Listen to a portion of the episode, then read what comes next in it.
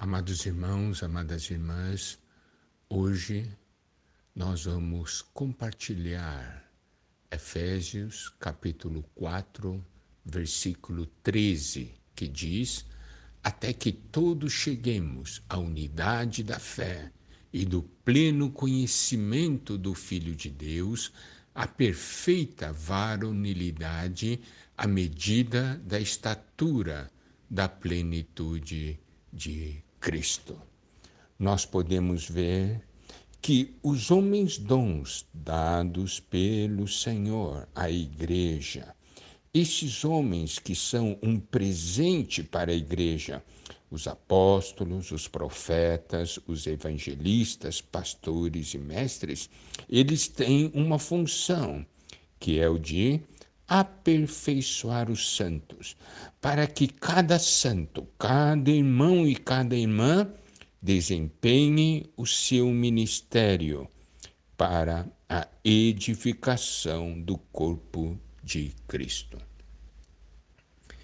Esse trabalho de aperfeiçoamento não é um trabalho de curta duração é um trabalho até atingir uma meta. E essa meta é que até que todos cheguemos à unidade da fé, do pleno conhecimento do Filho de Deus, à perfeita varonilidade, à medida da estatura da plenitude de Cristo. Então, vamos ver agora, item por item, desse versículo 13.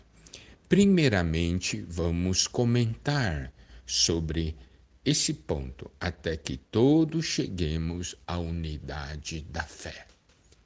Em Efésios capítulo 4, versículo 3, nos diz: esforçando-vos diligentemente por preservar a unidade do Espírito no vínculo da paz.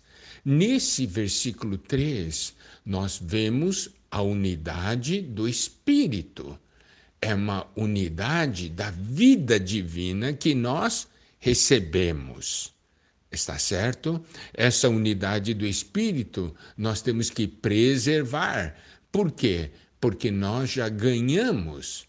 Nós temos essa realidade na unidade da vida divina. Mas, no versículo 13, quando fala, até que todos cheguemos à unidade da fé, nós estamos agora falando de uma unidade no nosso viver, no aspecto prático.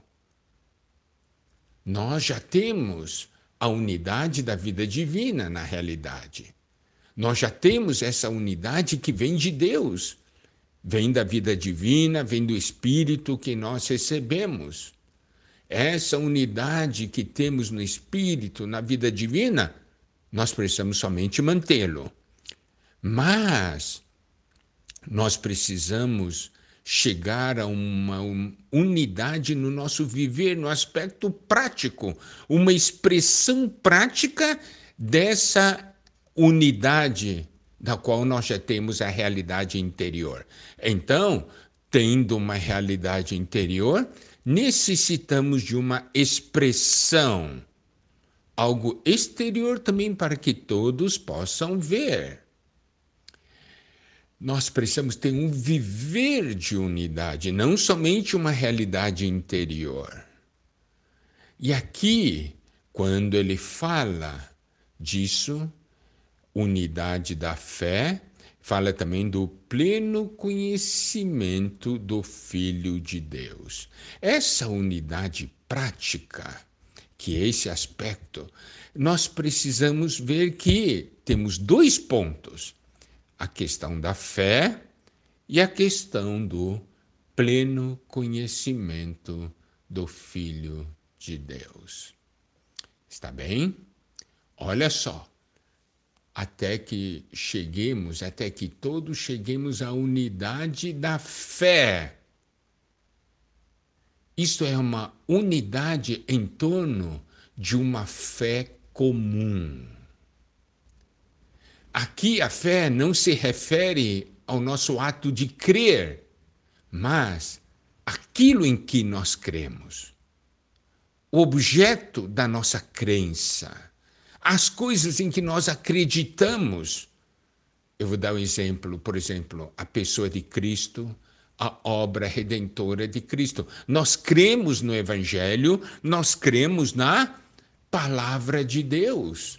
Nós cremos na obra da redenção, na salvação preparada no Senhor para nós. Então, esse é objeto da nossa crença. E o trabalho desses irmãos que são homens dons é para o nosso aperfeiçoamento até que todos nós cheguemos a essa unidade da fé.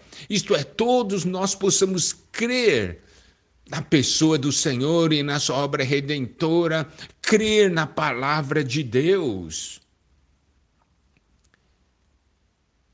Os irmãos estão compreendendo? Porque à medida que nós somos aperfeiçoados, nós vamos conhecendo mais a palavra de Deus. Nós vamos conhecendo mais o plano eterno de Deus, o que o Senhor espera de nós, o que o Senhor quer de nós.